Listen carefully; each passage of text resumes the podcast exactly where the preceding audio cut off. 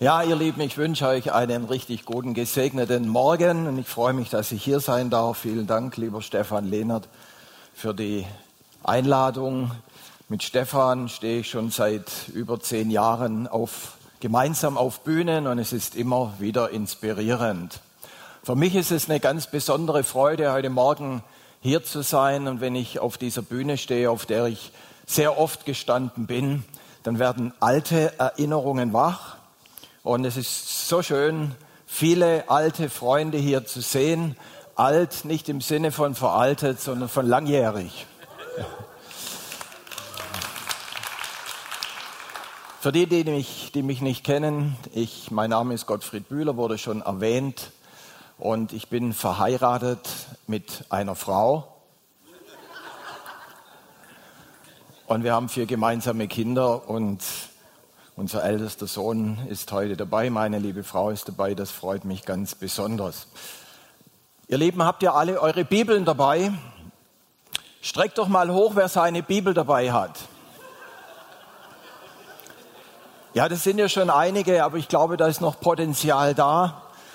Die Bibel sollte unser wichtigstes Buch sein und wir sollten sie eigentlich in jedem Gottesdienst dabei haben. Warum?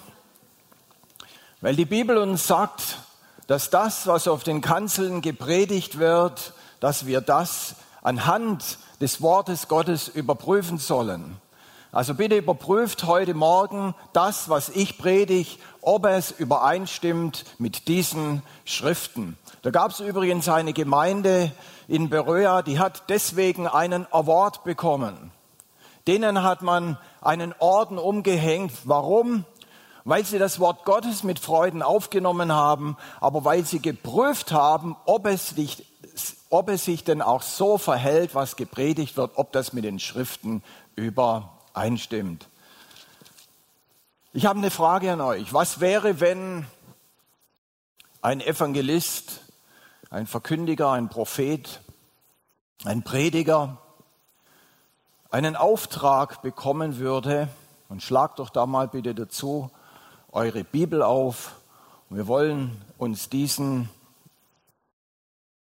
Auftrag mal anschauen. Und dieser Auftrag würde lauten, geh hin und sprich zu diesem Volk, hören, ja hören sollt ihr nicht verstehen, sehen, ja sehen sollt ihr nicht erkennen, mache das Herz dieses Volkes fett, Mache seine Ohren schwerhörig und verklebe seine Augen, damit es mit seinen Augen nicht sieht und mit seinen Ohren nicht hört und sein Herz nicht einsichtig wird und es nicht umkehrt und keine Heilung findet. Jesaja hatte als Teenager, hier seht ihr ein Bild von Jesaja und da seht ihr, dass der up to date war. Der hat einen Bart gehabt, eine Glatze. Und er hat als Teenager diesen Auftrag bekommen. Zuvor berichtet uns die Bibel, dass er eine Schau in den Himmel gehabt hat, dass er offensichtlich ein Erlebnis gemacht hat, das wahrscheinlich wenige von uns erleben durften oder dürfen. Er hat Gott gesehen auf seinem ewigen Thron, diesen mächtigen Schöpfergott.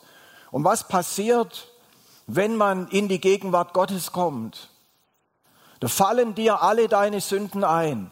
Und dann merken wir, dass wir vor Gott nicht bestehen können. Und so ging es diesem jungen Jesaja. Und er hat gesagt, oh weh, jetzt muss ich sterben, jetzt ist meine letzte Stunde gekommen, alles ist offenbar geworden. Und wir kennen die Geschichte, der Engel Gottes kam mit dieser glühenden Kohle vom Altar.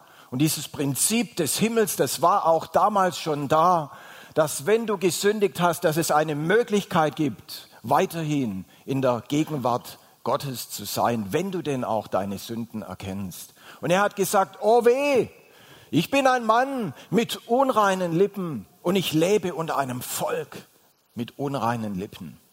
Und er hatte dort dann ein Erweckungserlebnis, eine, er erlebte eine Umkehr, eine Buße. Und dann öffneten sich seine Ohren und er hat diesen weltberühmten Auftrag bekommen, über den wir schon viele Predigten gehört haben, nämlich dann, wenn Missionare ausgesandt wurden aufs Missionsfeld. Wen soll ich senden? Wer will mein Bote sein? Und nach diesem Erweckungserlebnis hat dieser Jesaja natürlich gesagt, ich gehe, sende mich. Und dann bekam er diesen Auftrag, nicht nur für einen Hauskreis oder für eine Denomination, sondern für das gesamte jüdische Volk in und für ihr Land Israel. Und wir müssen uns fragen, wie hätten wir denn reagiert, wenn wir solch einen Auftrag bekommen hätten? Darf ich es mal auf urschwäbisch sagen, wie ich reagiert hätte? Ich hätte gesagt, Herr, hast nichts Besseres für mich? Wie hat Jesaja reagiert? Jesaja hat folgende Frage gestellt. Wie lange, Herr? Wie lange, Herr? Und dann kommt eine Antwort Gottes, die den Jesaja noch mehr erschüttern musste. Bis die Stätte verwüstet ist, und hier geht es um Israel ohne Bewohner und die Häuser ohne Menschen und das Land so öde wird. Der Herr wird die Menschen weit fortschicken und die Verlassenheit in diesem Israel wird groß sein. Und selbst wenn noch ein paar Leute dort sind, noch ein Zehntel, so wird es wieder dem Niederbrennen anheimfallen, wie die Terebinte und wie die Eiche, an denen, wenn sie gefällt sind, ein neuer Trieb kommt. Ein heiliger Same ist sein neuer Trieb oder die gute Nachricht übersetzt. Der Stumpf aber bleibt und aus dem Stumpf wird neues Leben sprossen zu Gottes Ehre. Jesaja bekommt hier eine schier unglaubliche Prophetie für das jüdische Volk und für ihr Land Israel. Sie werden nicht hören, Sie werden nicht sehen, sie werden keine Heilung finden, keine Frucht, keine Umkehr, keine Buße, keine Reaktion auf seine Predigt. Sie werden aus dem Land vertrieben in alle Welt und ihr Land wird zu einem verlassenen Ödland, so wie wir es hier auf diesem Bild sehen. Und wir müssen uns wieder die Frage stellen, wie lange, Herr? Das ist eingetroffen das erste Mal im Jahr 587 vor unserer Zeitrechnung.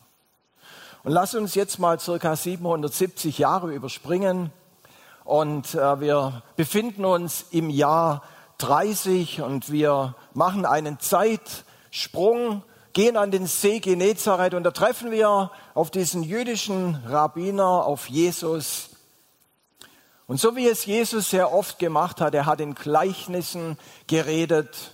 Das hebräische Wort für Gleichnis ist Mashal und das heißt so viel wie Rätsel. Und er hat dieses Gleichnis gepredigt vom Seemann, das wir alle kennen. Und seine Jünger, sie kommen nach dieser Predigt zu ihm und zu Recht fragen sie ihn, warum redest du in Rätseln?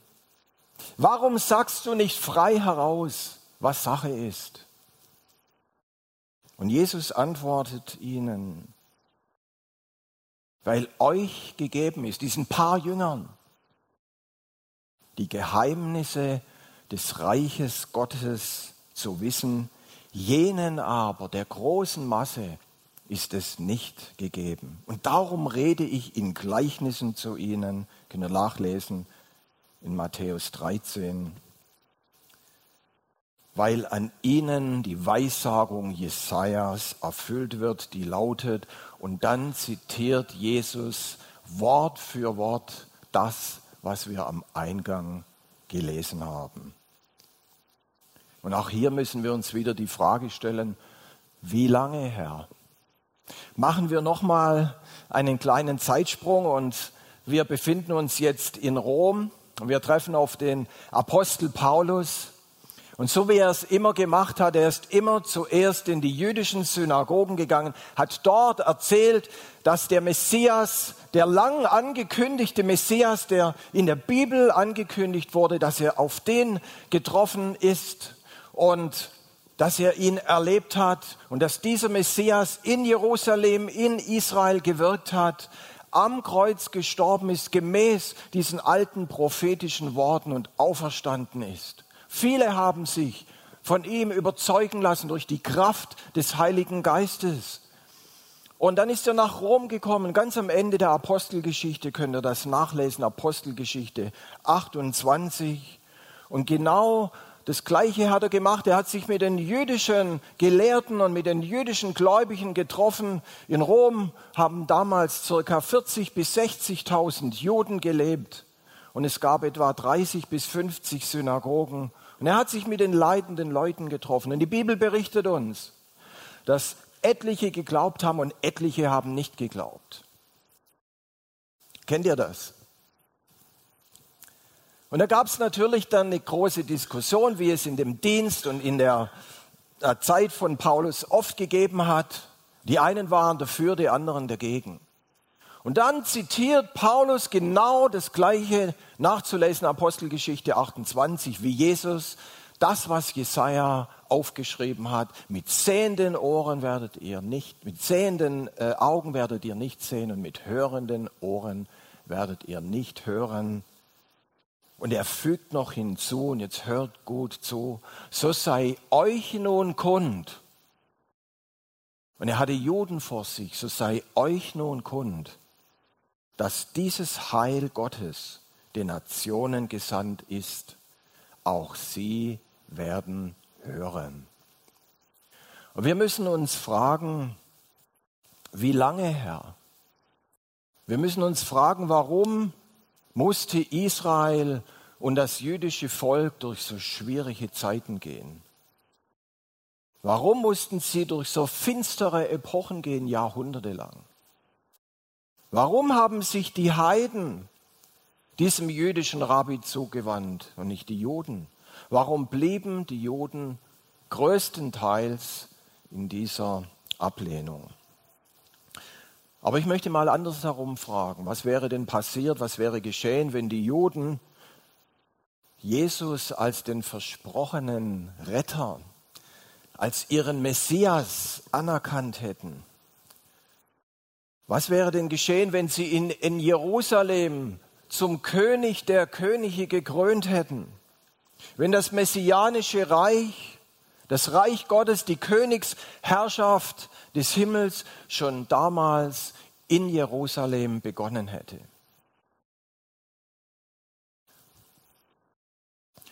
Wir wären heute nicht hier. Jesus wäre nicht in Jerusalem am Kreuz für uns gestorben, wäre dort nicht begraben worden und wieder auferstanden. Und Jesus hat gesagt, wenn das Weizenkorn nicht in die Erde fällt und stirbt, bleibt es allein. Wenn es aber stirbt, bringt es viel Frucht. Und ihr lieben, Jesus hätte doch das hat er doch deutlich gemacht im Garten Gethsemane, zwölf Legionen von Engeln herbeibitten können. Jesus hätte doch in Jerusalem eine Megachurch gründen können, um dann nach Rom zu gehen, um die nächste Megachurch zu gründen. Mit seinen Skills, die er hatte, wäre das überhaupt kein Problem gewesen. Aber ihr Lieben, Jesus ging es nie um große Zahlen, Jesus ging es nie um publikumswirksamen charismatischen Aktionismus, sondern Jesus ging es immer und es geht ihm bis heute um dich und um mich, um Einzelpersonen. Das hat Jesus immer wieder deutlich gemacht, dass er sich um Einzelne gekümmert hat. Halleluja. Halleluja. Amen. Genau, normalerweise kommt an der Stelle ein lautes Amen, aber es macht nichts.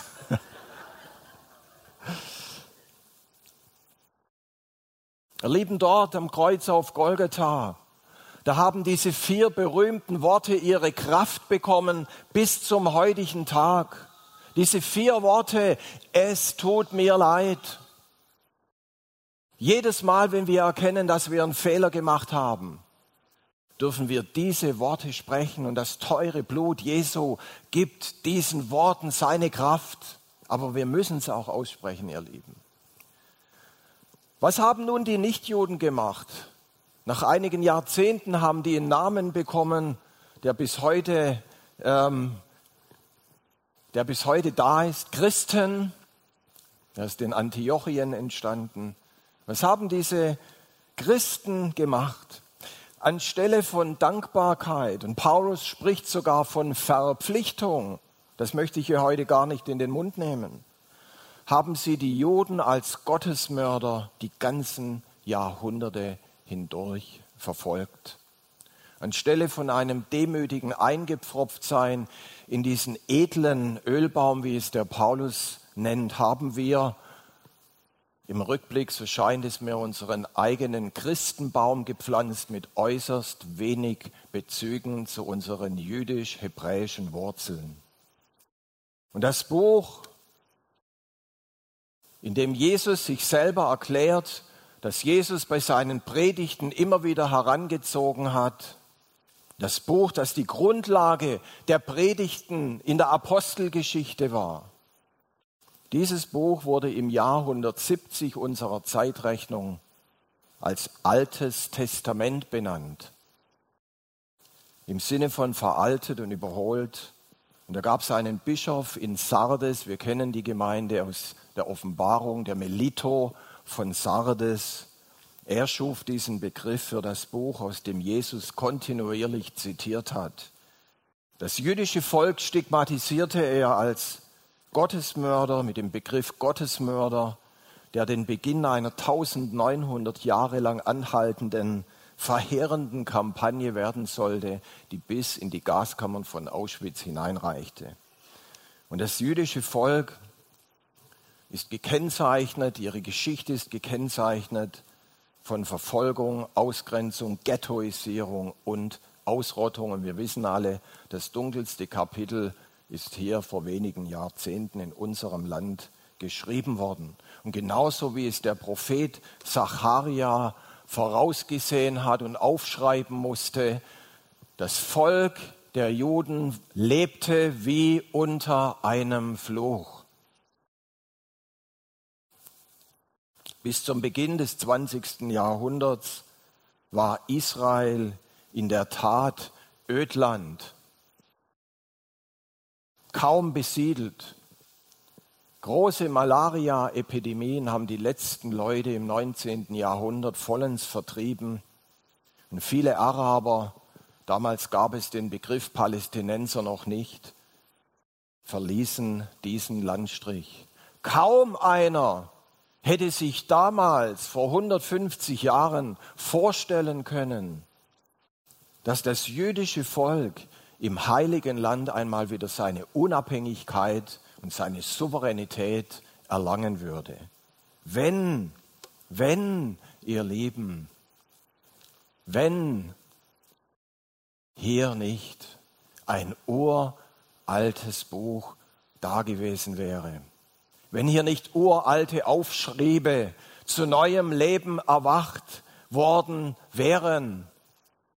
Wenn da nicht, ich möchte eins zitieren, Gott diesem Jeremia gesagt hat vor zweieinhalbtausend Jahren circa, schreib auf, so spricht der Herr, der Gott Israels, so wie sich, selbst, wie sich Gott selber immer wieder nennt, der Heilige Israels.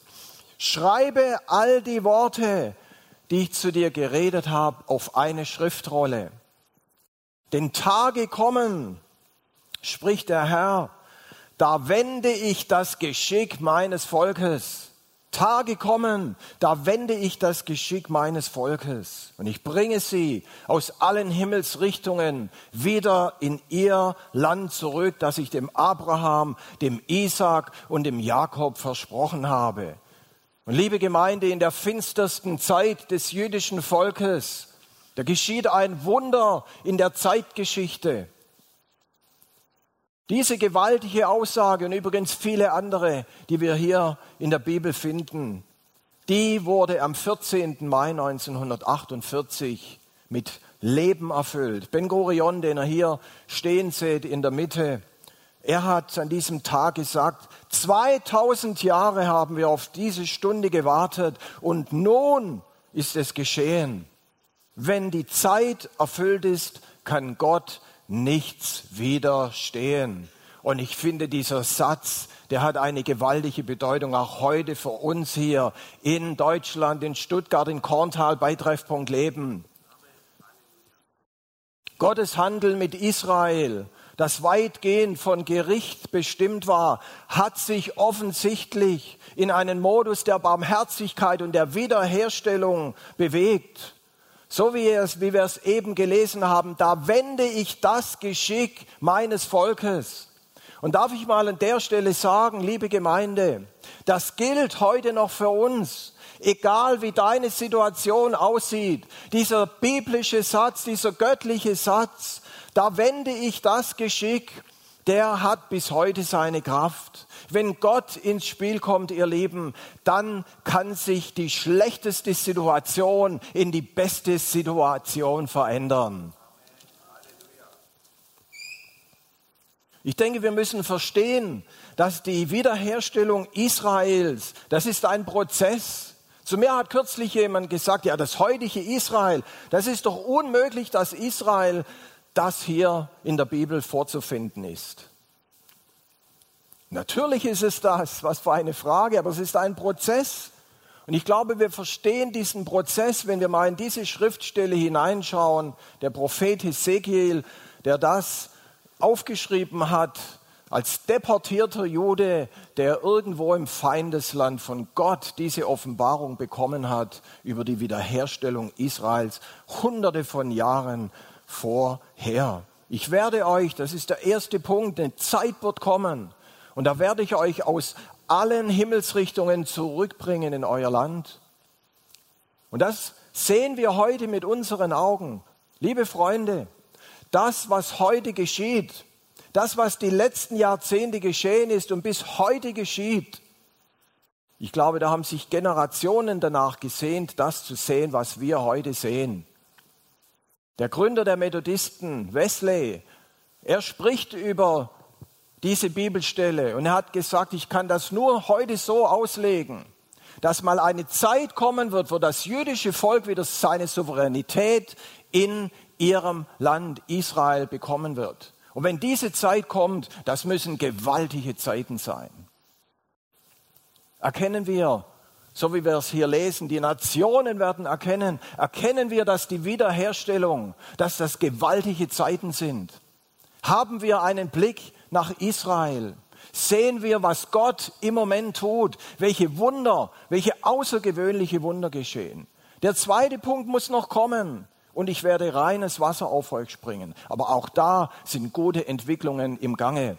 Die messianische Bewegung in Israel, die ist am Wachsen, ihr Lieben. Und ich kann euch näher raten, geht, wenn es möglich ist, zum Laubhüttenfest mit in vier Wochen. Dann, dann trefft ihr messianische Juden oder reist sonst mal mit äh, Stefan Lehnert. Nächstes Jahr hat er wieder eine fantastische Reise. Reist mal mit ihm hin. Und dann werdet ihr einen neuen Blick bekommen und werdet erkennen, was Gott in Israel tut. Und ihr Lieben, die Wiederherstellung Israels, man muss sie als einen Prozess erkennen. Und man muss erkennen, dass Gott gesagt hat, die Nationen hätte ich gern dabei. Sie sollen mit einsteigen und mithelfen.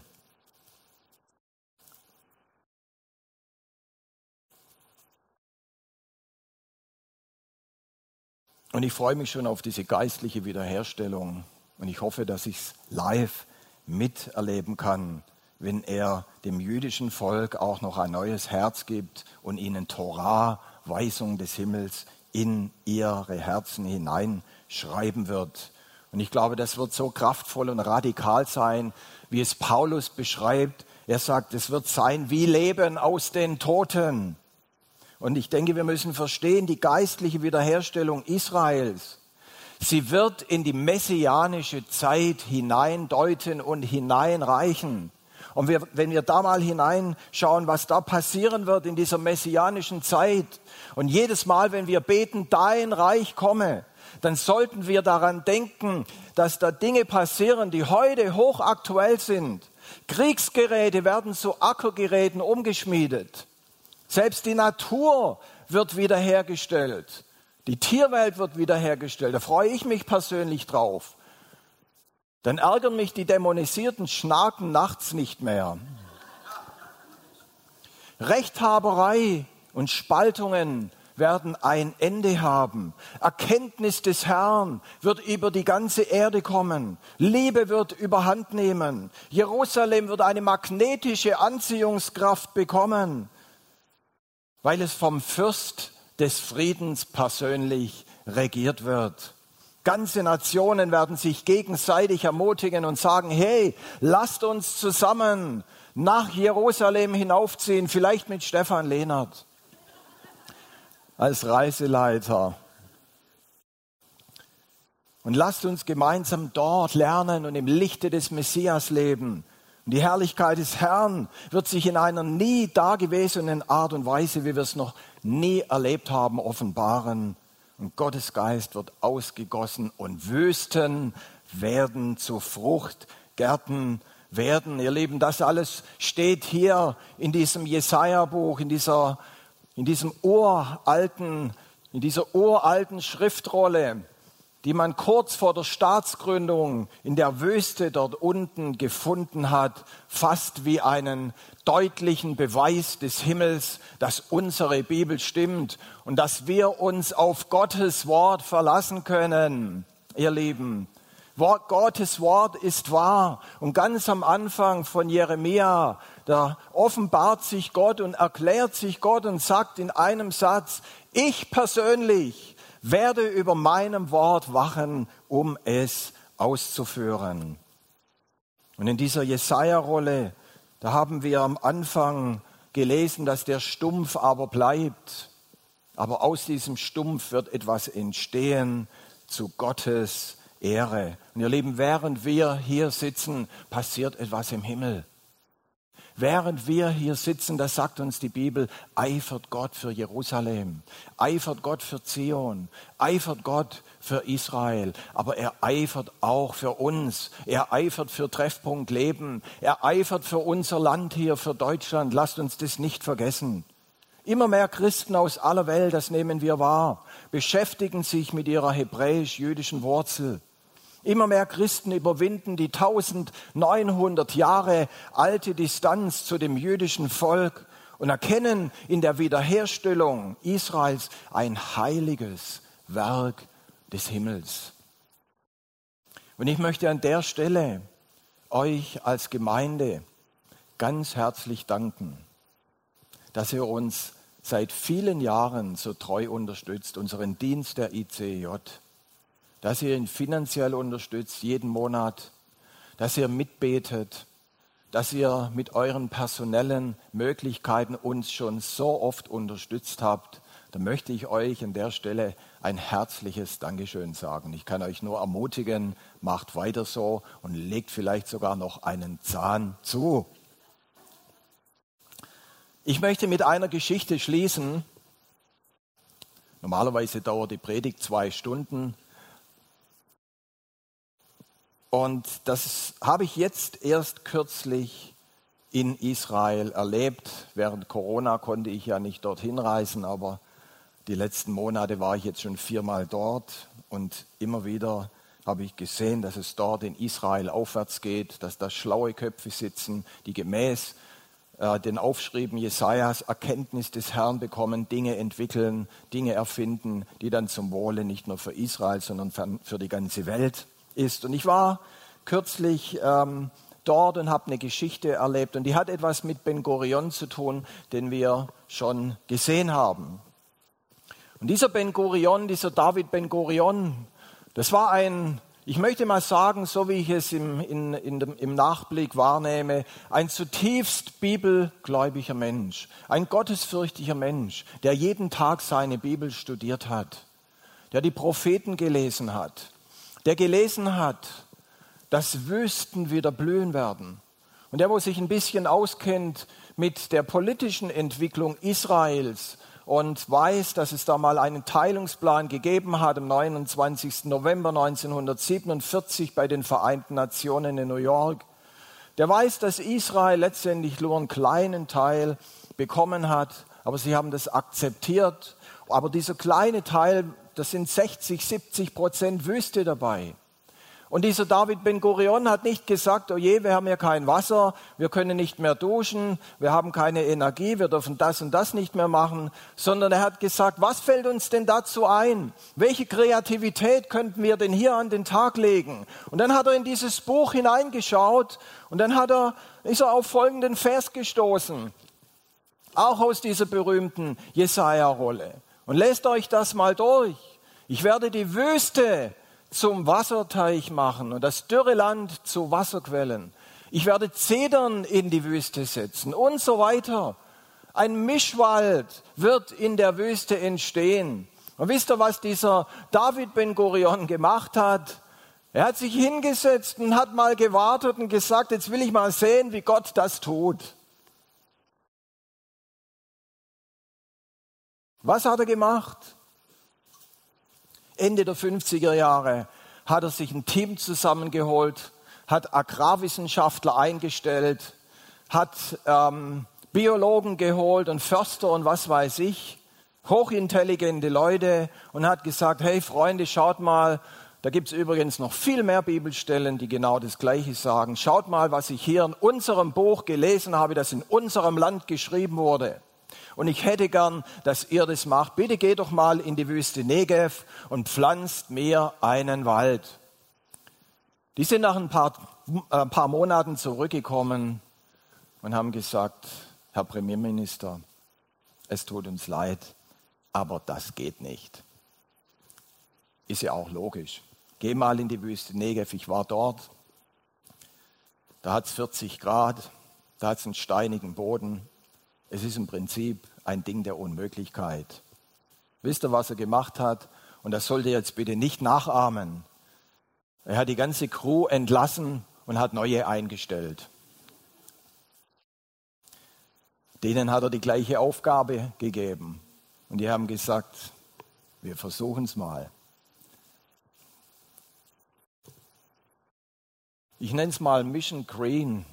Heute ist dieser Yatirwald in der Wüste im Negev der größte von Menschenhand gepflanzte Wald mit vier Millionen Bäumen. Heute ist dort wieder eine Tierwelt, wo kaum einer geglaubt hätte, dass das dort funktionieren könnte. Heute gibt es dort in der Wüste, in dieser heißen Wüste, kaum vorstellbar, wieder Ortschaften, und überall stehen Bäume und man fährt durch ein Gebiet, das man seinen Augen fast nicht trauen kann. Heute kommt aus diesem Gebiet noch etwas Unglaublicheres. Einer der weltbesten Rotweine wird in der Wüste im Negev kultiviert. Ich war selber dort. Hier seht ihr den, einen dieser ähm, Chefs dieses Weinguts. Erst vor 40 Jahren, als junger Mann, ist er dorthin gereist, ein gläubiger Jude, der genau aus diesem Grund, wegen diesen Bibelversen dorthin marschiert ist mit einem kleinen Team von Önologen, hat gesagt, wir müssen versuchen, dort in der Wüste Wein anzupflanzen. Und es hat funktioniert. Und ich möchte euch einladen, bei eurem nächsten Israel-Besuch, geht doch mal zu diesem Jatir Weingut und macht eine Weinprobe. Ich habe das dieses Jahr jetzt schon das zweite Mal gemacht. Ihr Lieben, was sagt uns das? Was sagt uns das? Wisst ihr was? Ich finde ja Gott großartig. Er gibt diesem Jesaja den Auftrag, mit sehenden Augen werden sie nicht sehen. Und der gleiche Schriftsteller, der gleiche Prophet darf kurze Zeit oder längere Zeit später, wir wissen es nicht, genau das Gegenteil notieren. Die Augen der Sehenden werden nicht mehr verklebt sein. Was lernen wir daraus? Was bedeutet dies für uns heute, für die Christenheit, für Treffpunkt Leben? Und ihr Lieben, ich möchte euch ermutigen, lasst uns die Saaten, die wir in unseren Händen haben, aussehen. Vielleicht bedeutet es, dass du mit einem Nachbar ein längst überfälliges Wort sprechen musst. Vielleicht musst du mal sagen, es tut mir leid, irgendeiner Person. Vielleicht solltest du das Gebet sprechen, das die Apostelgeschichte, das in der Apostelgeschichte zu finden ist, die gebetet haben, Herr, gib uns Freimut, dein Wort zu verkündigen. Und vielleicht musst du mal wieder mehr in deine Bibel hineinschauen. Es gibt so viel Möglichkeit, unsere Saaten auszusehen. Und liebe Gemeinde, die Zeit ist reif, dass die Christenheit aufsteht und mit der Kraft Gottes rechnet in unserem Land. Wir haben es mit einem Gott zu tun, bei dem nichts unmöglich ist. Wir haben es mit einem Gott zu tun, bei dem Hoffnung da ist. Wir haben es mit einem Gott zu tun, der vom Minus zum Plus etwas bewegen kann. Wir haben es mit einem Gott zu tun, der in ausweglosen Situationen eingreifen kann. Und ich möchte uns ermutigen, dass wir das machen und vielleicht können wir so machen, lasst uns doch am Ende dieser Predigt aufstehen und vielleicht können wir zu zweit oder zu dritt zusammen beten, uns gegenseitig ermutigen und für unser Land beten und sagen, Herr, gib Gnade in unserem Land, dass es eine Hinwendung zu dir und zu deinem Wort gibt. Lass uns aufstehen, zu zweit oder zu dritt, zusammen unsere Stimme erheben und dass wir Gott bitten für unser Land dass wir beten, Herr, das, was du in deinem Wort verheißen hast, wir beten, dass es hier in unserem Land in Erfüllung kommt. Und lass uns starten mit Gebet. Und ich darf Stefan Lehnert bitten, dass er das Gebet dann von hier oben abschließt.